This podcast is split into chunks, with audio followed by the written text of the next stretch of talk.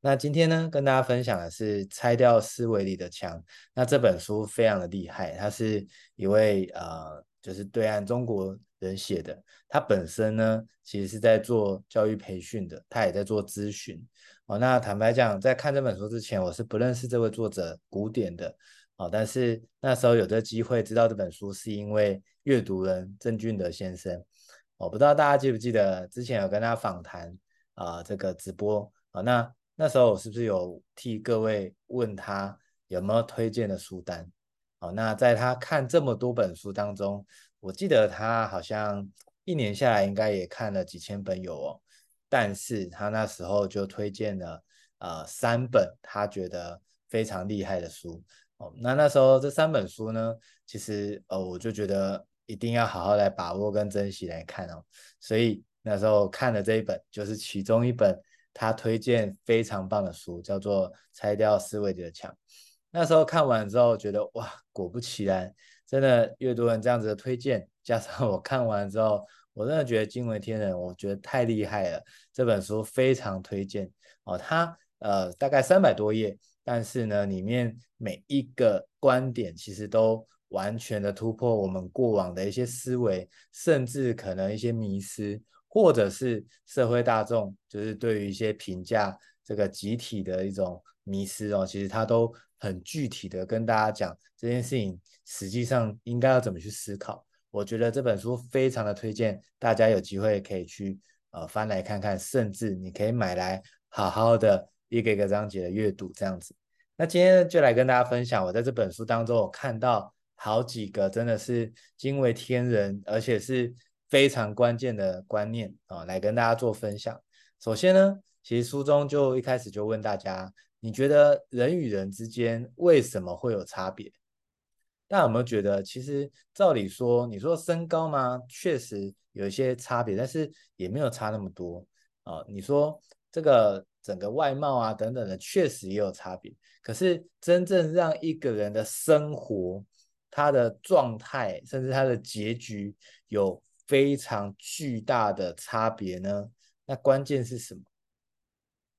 那其实我想，这是很多人很想知道的答案。对啊，就是明明我也很努力啊，明明他也很努力，为什么可能我们以前是同一个国小的，甚至同一个国中、高中毕业后，隔了十年，甚至隔了十五年，为什么彼此之间的生活状态有如此大的差异？各位，如果我们说，呃，是所谓的智商，或是所谓的努力，那高中我们是考进去的啊，那是不是高中考进去的这批人，大致上其实大家都差不多？可是很显然的，大家出了社会，好了一段时间，哎，就有一些一些不一样了，对吧？所以到底为什么呢？其实书中非常直白的跟大家讲，是因为我们脑海中的限制性的信念，这也是为什么这本书的。书名叫做《拆掉思维里的墙》，它要讲的就是，其实我们都会给自己很多的限制，而真正限制我们的是思维里看不见的墙。这道墙很大一部分都是来自于内心的不安全感。所以各位，很多时候明明同一件事情、同一个机会来到面前，不同的人看待这件事情就完全不一样，而就是这个不一样，才让。有些人可能把握机会，全力冲刺；有些人一直在规避风险，然后总是逃避。你看这两种完全不同的思维，在面对事情，其实就会很大的不同，对吗？我其实之前有听过非常多的企业家在讲啊，他说其实做决定要快，甚至他说成功要快，失败也要快。那时候可能我不是那么理解的意思，不过时隔多年呢，后来我真正的体悟到。真的是这样，就是当你想要去尝试、想要去突破、想要去改变的时候，我们常常会觉得我害怕失败，害怕失败的下场是什么？就是我干脆啥都不要干，我什么都不要做就不会失败，对吧？但是呢，其实很多的企业家他都提到一个观念，就是如果你在转型，或是你在尝试，或甚至你开始斜杠了，你赶快开始，赶快试新方法，而如果这新方法不适合你，赶快失败了，我们是不是可以干嘛？赶快再找更好的方式去让自己的生意成长，或是让自己的生活更好。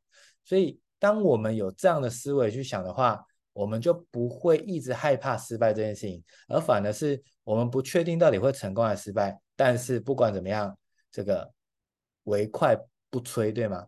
好，这个呃呃唯快不破，所以这是人家说武功来讲，就是最厉害就是越快越好。好，这个大家一定有听过。但只有在创业跟生活却也是如此，诶，就是当你让自己的速度起来的情况下，诶，你真的是一个哦，就是火车头非常有动力。就算你犯过很多的错，其实那都化为你的经验跟能力。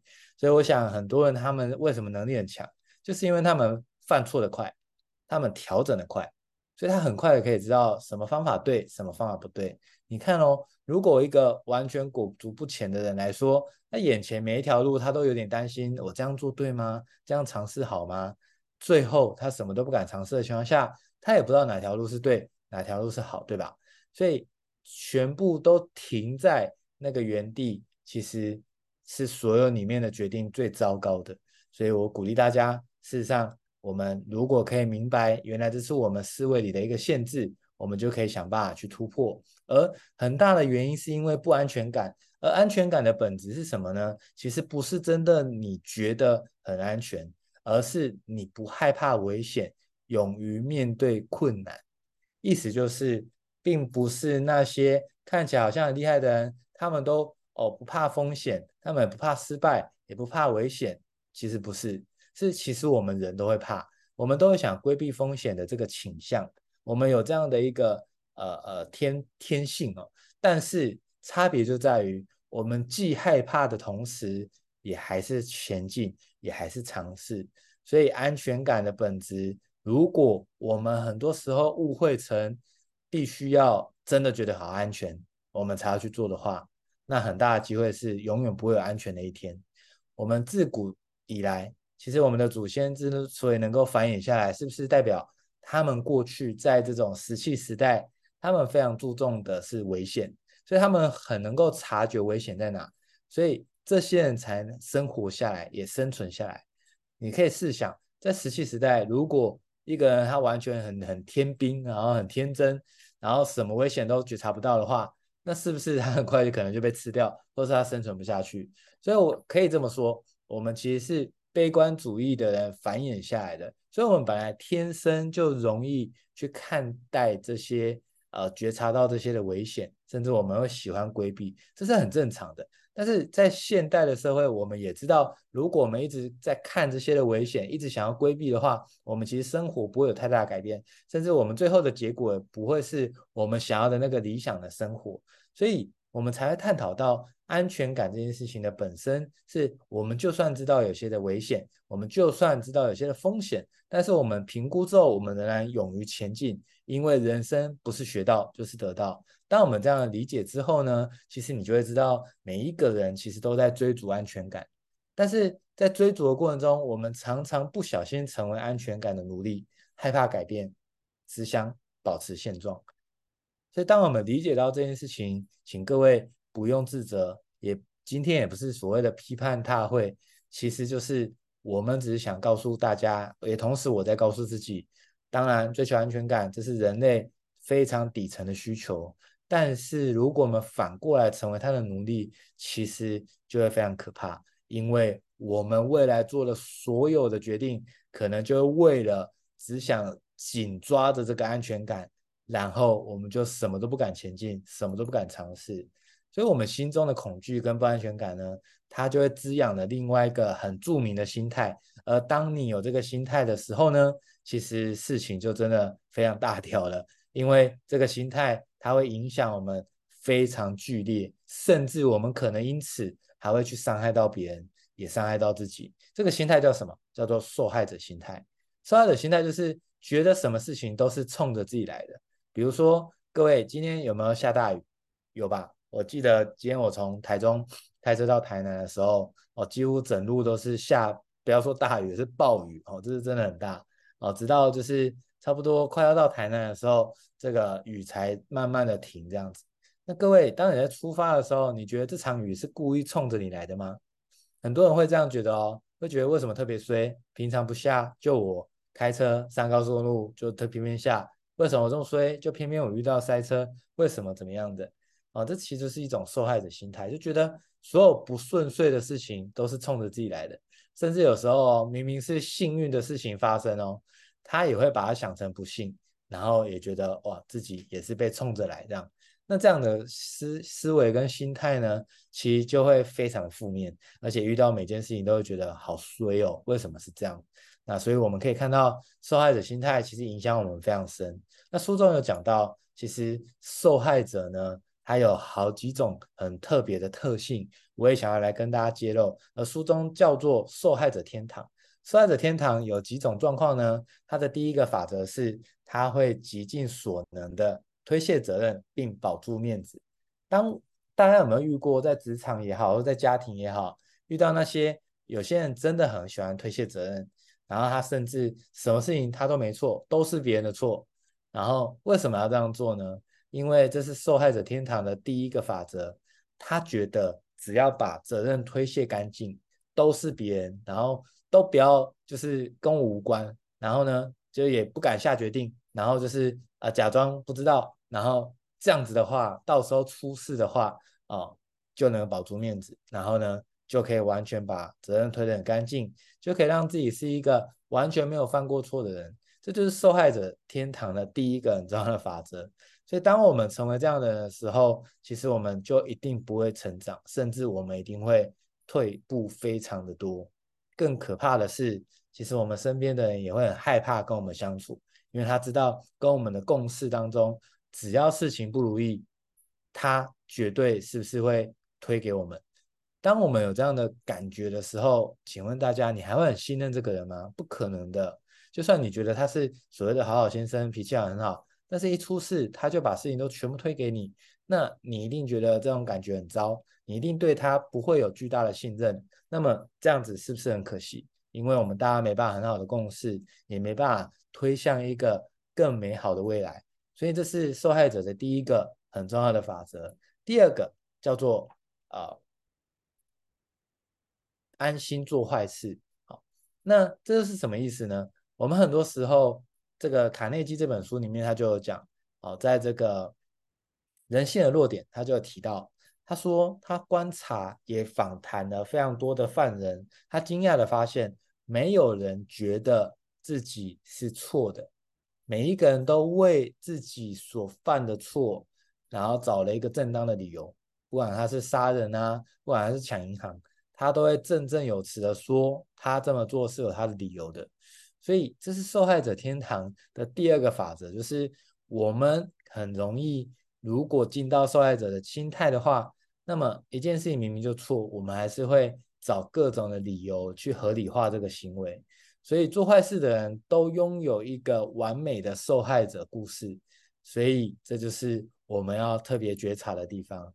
受害者天堂的第三个法则叫做凄惨故事会，这样的人就是他们特别的，呃，就是喜欢去比较，然后特别喜欢比惨，甚至有些的节目就是大家都在比惨，然后这样的收视率通常都会很高。所以或者是有些同学会啊，或者有些聚会啊。大家都在比惨哦，我的加班多久啊？然后这个呃健康的指标哦多少红字啊？哦，然后这个呃家里怎么样啊？等等，就是大家很喜欢去比烂，然后比惨，然后好像比呢就觉得哇自己好优秀哦，好了不起哦。这个就是受害者心态一个很重要的这个呃法则哦。那怎么样做呢？其实我们就要接受这个社会本来就是不公平的。但是这个不公平不会影响你持续健康跟快乐的活着，所以各位，如果我们能够接纳这个事实，我们其实就可以知道我们还能够多做什么，我们还能够让怎么样让自己做得更好，活得更好。其实我觉得这很关键。反过来说，如果我们不愿意接受的下场，就是我们就会内心的能量一直没办法平衡，而这个没办法平衡，就会让自己非常的不快乐，非常的不健康。所以我想，这就是受害者天堂的第三个法则。第四个叫做用受害获得同情和帮助。很多人其实发生的事情，他为什么总是会吸引坏事呢？其实都是他自己吸引来的。你说一个人为什么会疯狂到会刻意的想要发生坏事呢？因为他可能需要透过受害来获得同情跟帮助，那么他就可以少做一点事情。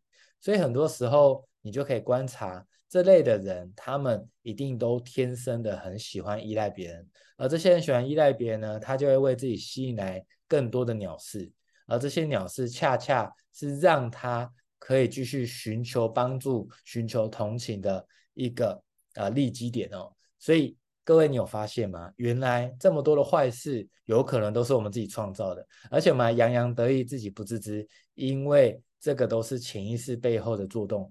所以，我们就要理解，如果我们发现自己常常受害，常常发生一些不如预期、不好的事情，我们就要去觉察看看，有没有可能，我们是希望透过这样的方式，去让自己获得更多的资源、同情与帮助。在书中，他就讲到一个故事，这个在别本书也有讲到。他说，这呃有一个人，他从小就开始一直生病，然后呢，这个听到的人他就只是尝试性的问问看，他是不是在家里最大的。然后呢，他甚至就继续问哦，是不是家里曾经在这个呃弟弟或妹妹出生的时候自己生了一场大病？结果呢，这个人就说，哎，好像真的是这样哎。他就觉得天哪，怎么料事如神？他说其实不是，他只是用心理学来看。他说很多人在小时候出生之后，爸妈都是全力的灌注关爱在你身上。当自己的弟弟或妹妹出生之后，自己的关爱会全部被抽走，那么他就会觉得自己失宠了。所以他想要获得这样子重新被关爱呢，有些人就会透过生病来让父母重新把关注力放在自己身上。所以我想，大家听完这边有没有觉得天呐，竟然有这样的事情？这就是受害者天堂里面的第四个很重要的法则。而最后一个法则叫做自我伤害绑架他人。哦，这类的人很喜欢去情勒别人，就是他会用哦，如果不怎么样我就怎么样啊，或是啊你不配合的话我就不想活啦，哦诸如此类的。会通透过这种方式，他觉得这样子的话就更驱使别人朝向自己想要。完成的事情，甚至他想要透过让对方有罪恶感的情况达到自己的目的，这就是受害者天堂的第五个法则。我想书中针对这五个法则，他有非常详细的解释，甚至他有很多的故事去佐证这件事情真实的一直都是这样。所以我们理解了之后呢，是不是我们就知道人与人之间的差异，与其说是智商的差别，不如说是思维的差异。大家同意吗？真的，我们看待一件事情有不同的思维，如同我们戴不同的眼镜。如果各位你今天是戴着墨镜看这个世界，你就会觉得这世界好黑暗；如果你是戴着透明的呃镜那个镜片的话，是不是你就觉得这世界很光明？所以各位，其实很多时候我们的镜片就是我们的思维。我们戴上什么样镜片，就等同于我们看到世界成怎么样子。所以这世界就算长得一样，但是对各位而言，每一个人看这世界，其实长得都有些落差，都不太一样。原因就出在各位你的思维会去做筛选，会只专注那些你想看到的事情。这就是我们之间会有的差异。而当我们理解到这样的差异，其实我们也可以理解。安全感这件事情，如果我们可以有机会能够获得，我们就不会进入到受害者心态了。但是安全感怎么获得呢？其实安全感真正获得的方式不是拿回来的，是给回来的。给回来这件事情很不合逻辑，对吧？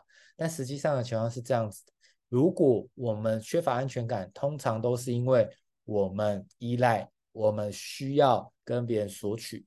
而当我们一直需要索取的情况下，我们就更没有安全感。一个真正有安全感的人，他是怎么做的？他会想办法给予。各位，你试试看哦。如果你未来当你非常焦虑、非常不安的时候，很多时候你会觉察到，通常都是你把自己的问题看得太大了，你太进入这个所谓的这个连续剧八天档的这个女主角的剧情了，都是你把这件事情就是夸张化了啊，就是编造一个很奇、很神奇的故事。然后很奇怪的故事这样子，但如果呢，你可以试着干嘛？你可以试着给予，意思是说，你可以试着去想别人需要什么，我来试着给予别人。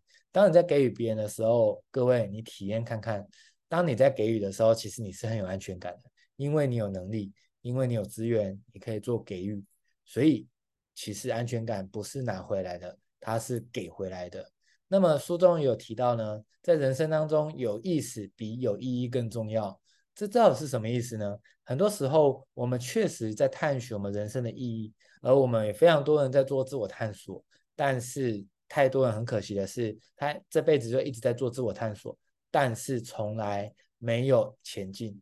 也就是他停下脚步，然后呢，只一直在想我到底此生所何来，但是他从来没有去做尝试。其实这样的人，基本上他很难找到他人生的意义。那种感觉有点像，各位觉得呼吸重要吗？当然重要。但是你会因为呼吸很重要，因此你就啥都不干，只呼吸吗？不可能的。所以我们人生也是如此。我们可能现阶段还没找到人生的意义，那是没有关系的。但是我们得持续前进，因为很多时候是在前进的过程才找到人生意义的。而在前进又要怎么去判断跟选择呢？书中的建议是去找你觉得有意思的事情开始做，因为当你觉得这件事情有意思，你就会产生巨大的热情。当你觉得有意思，你就会想要继续做，而你就很有机会透过这个事件让你有启更多的启发。可能一种启发是这件事情太棒了，我想要继续做这件事情。也有可能是这件事情可能不是那么适合我，可是启发了我可以做另外一件事情。所以我想有意思比有意义更重要。它的真谛是在讲这件事情，所以非常鼓励大家。如果你现在还是有点不知道你此生所为何来，你要造就什么样的事情，你要追逐什么样的意义感，你不用担心。不如我们先看眼前有什么有意思的事情，可以让我们去试试看。当我们的乐趣能够就全然的开启启动的时候，其实你在做一件事情，你就会非常的开心，甚至这件事情就有可能会成为你的天赋，甚至有可能是老天爷送你的礼物。那么我们就可以看到这个乐趣怎么样能够产生，它是源自于完全的投入，而不是一直在乎算计那个投入后的结果。所以当我们能够正确理解乐趣的话，其实你就有机会。透过尝试每件事情当中产生不同的乐趣，而反过来说，很多人会觉得没有乐趣是为什么？因为它太容易算计了，他总是在算计我投入后的结果是什么，我去做这件事情我能够获得什么报酬。当持续算计的过程，其实坦白说，你可能会觉得好像不一定能够知道立即有什么回报，但是值得的投资跟尝试，其实都是长期需要有复利效应的。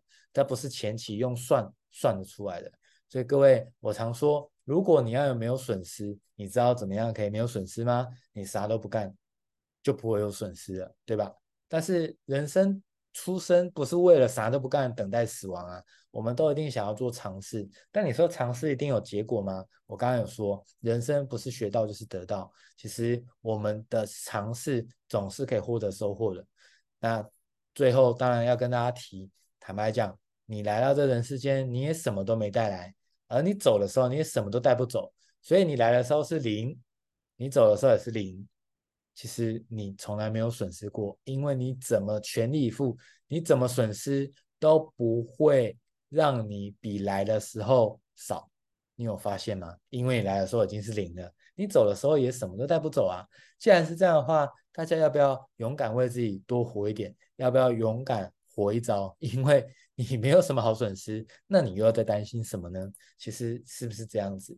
好，那当我们每一件事情想要去规划、去尝试的时候，书中有一个很重要的策略。他说，一件事情可以经过三次的创造。首先，第一个脑子里先构思；第二个，实际把它做出来；而第三个，也是书中说最重要的一个习惯，叫做复盘。这是什么意思呢？各位，你试想哦，所有的发明是不是都曾经出现在某一个发明家的脑海里，对吧？笔电也是啊，车子也是啊，高速公路也是啊，一定有人先脑海里想着说，我要发明这件事情，我要制作这件事情出来，所以他先画了这个设计图，然后呢，第二步才是干嘛？不管是他自己或者请别人把它制作出来。好，那当我们有这个理解跟习惯之后呢，其实第三个更关键的，去复盘。复盘的意思就是去回想过去这件事情。或者这个过程有哪些我可以做得更好？就像前几天我也在做复盘，复盘什么呢？这三个多礼拜在美国，我有没有什么其实是可以让自己做得更好的地方？或是下次如果遇到的话，我可以怎么做调整？所以当我有这个复盘的习惯之后，是不是我明年三月要在飞美国的时候，我曾经做过很棒的事情，我就继续做；可能犯过的错，我就可以不要再恶犯。那这样是不是就非常棒？这是一个很棒的一个习惯。那书中有问了一个非常很棒的问题哦，我也想要问大家：各位，如果一个人手上拿一个水杯，他下一步最好的选择是做什么？大家试着想想看，也可以在聊天的地方回应我。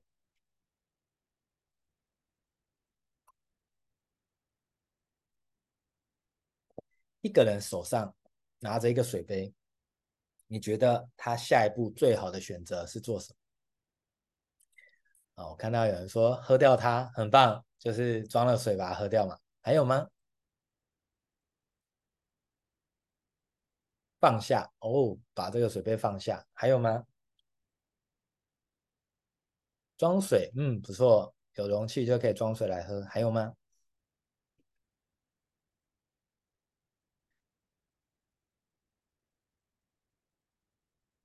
分享水给别人，嗯，这非常棒。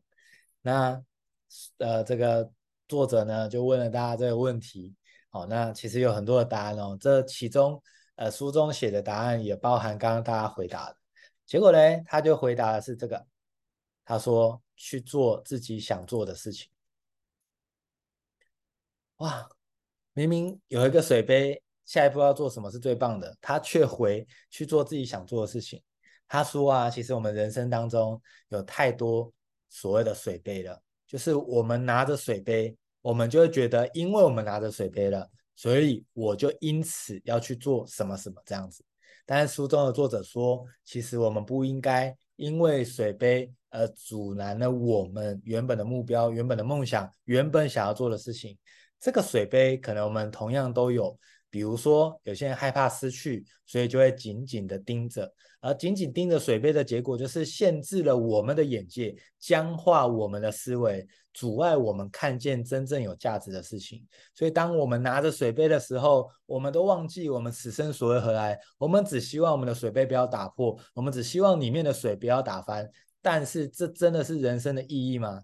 而对我们来讲，我们的水杯很可能是什么？很可能是你的专业。可能你过去学了电机，学了电子，你就觉得你此生一辈子只能当工程师。你觉得你没有其他的可能，因为你觉得你都花了四年、几年、好几年一直在学这个部分。如果你不做这个份工作的话，你觉得自己都白费了。有些人的水杯是一段感情，就觉得我们都在一起这么久了，我投入这么久了，如果没有一个结果，好可惜。所以你就觉得，纵使你明明知道不适合，你也不愿意放下，你也不愿意去专注追寻你的幸福。有些人的水杯是安逸的好工作，你就明知道这个工作没什么前途，你也做得不开心。但是你安于现状，安于这件事情，你已经累积了这么多的年资，有这么多的假。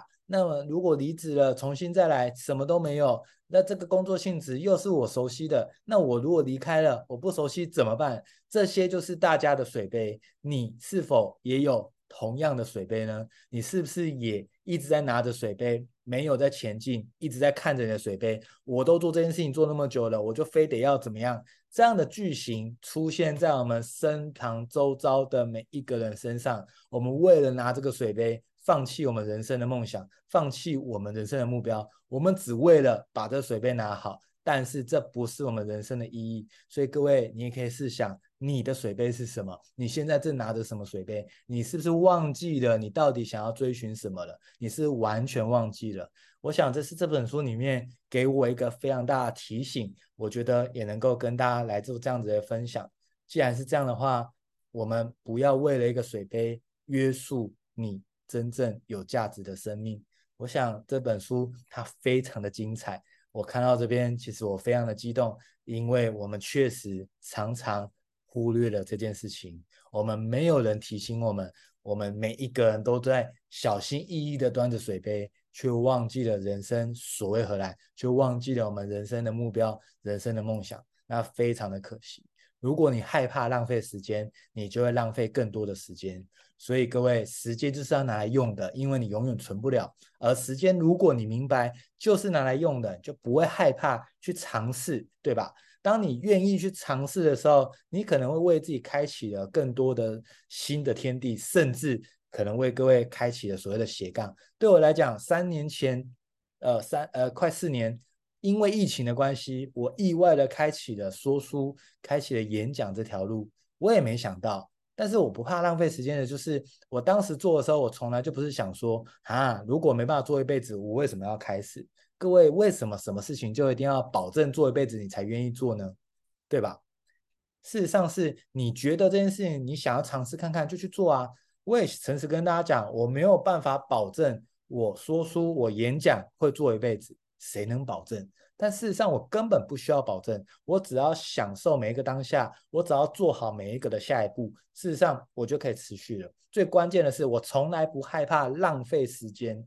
我觉得时间就是要拿来用的，所以所有的尝试都是好事。就如同我讲的，人生不是学到就是得到。我想这个是要提醒大家，我觉得很棒的部分。很多人都不知道自己要什么，哦，那其实可能他只知道自己不要什么。其实自己知道自己不要什么呢，很棒，你可以持续的前进。但是真正有作为，真正能够让人生有干劲，然后持续前进的人，都是来自于他非常清楚知道自己要什么。所以，如果你也还不知道自己要什么，也没关系，我们持续探寻，持续前进。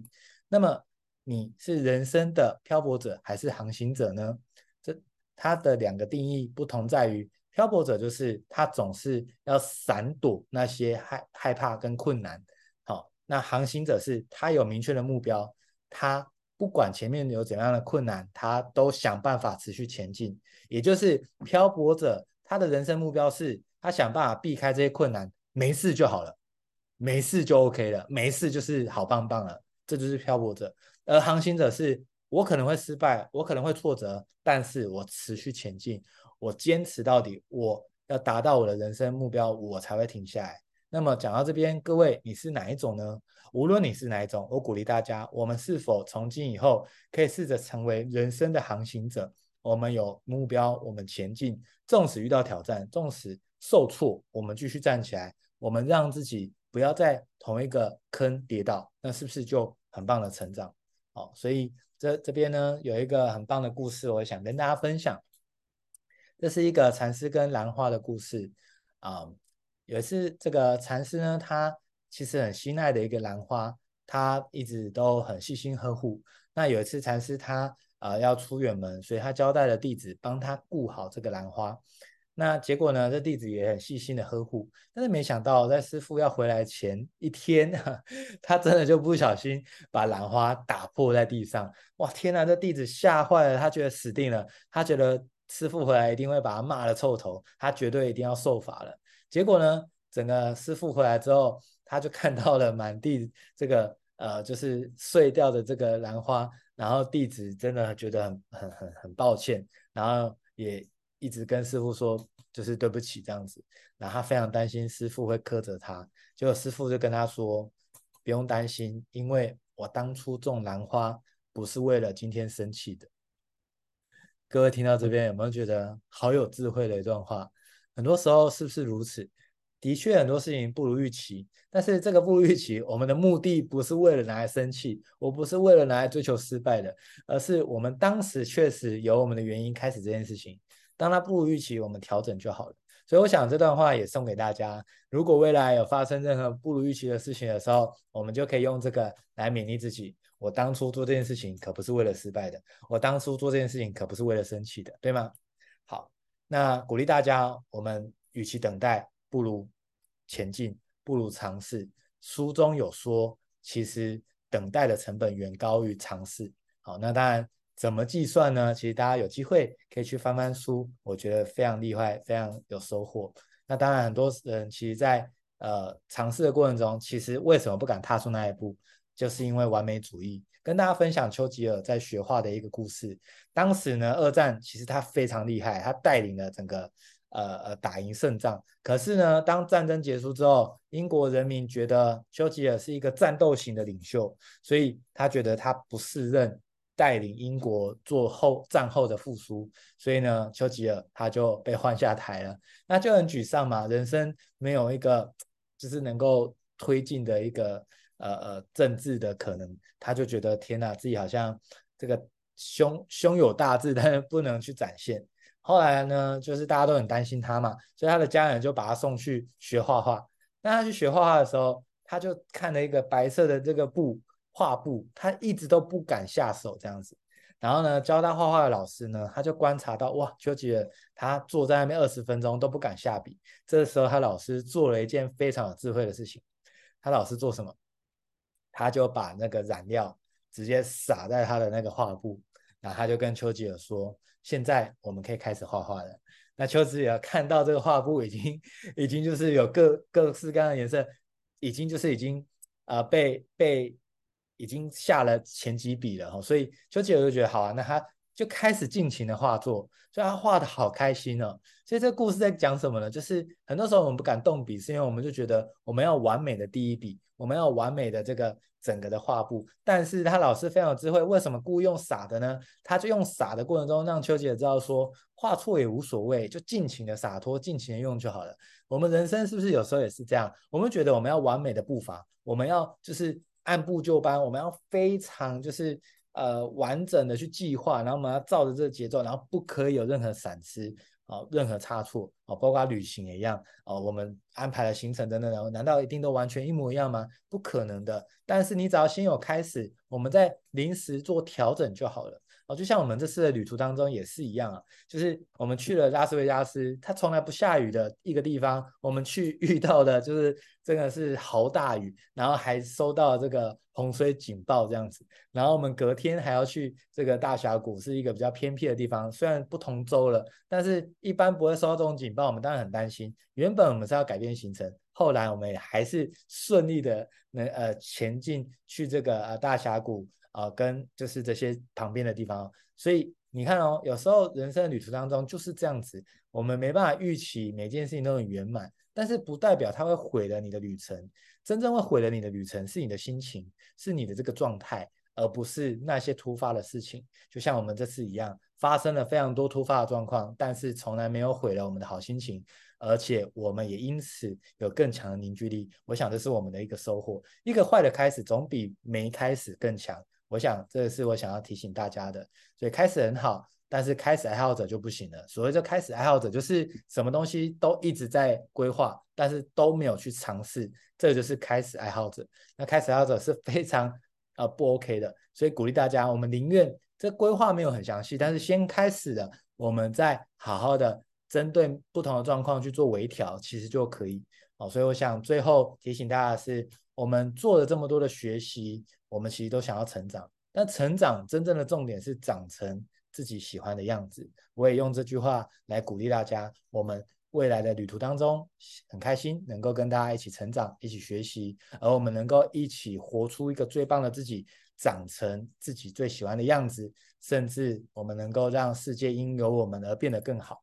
那我们在下礼拜三呢，就会进行到这个非常棒的主题讲座。还记得我们去美国前有跟大家说。我会带回来一个很厉害的一个主题，那我们这次的主题叫做下班后开启脱离职场的前哨战，而我们会提到零工经济，这也是我们这次在美国的研讨会非常大量看到的，这是全球的经济，而且我们也发现，其实在过去的这时间，这个通膨非常严重，其实不管是精品或等等，其实都涨得非常非常多。那么到底这个在零工经济的之下呢，我们如何可以保有本业的情况下，又创造多个所谓的收入的管道？其实这是已经是趋势了。但是怎么做？然后以及就是说，很多人会觉得这件事情好像很不容易。那会不会遇到什么样的挑战？或者说，难道都不担心吗？一定会的。所以我们在这一场，我们会邀请四位他们代表不同的族群来跟大家分享他们是怎么跨足这件事情的，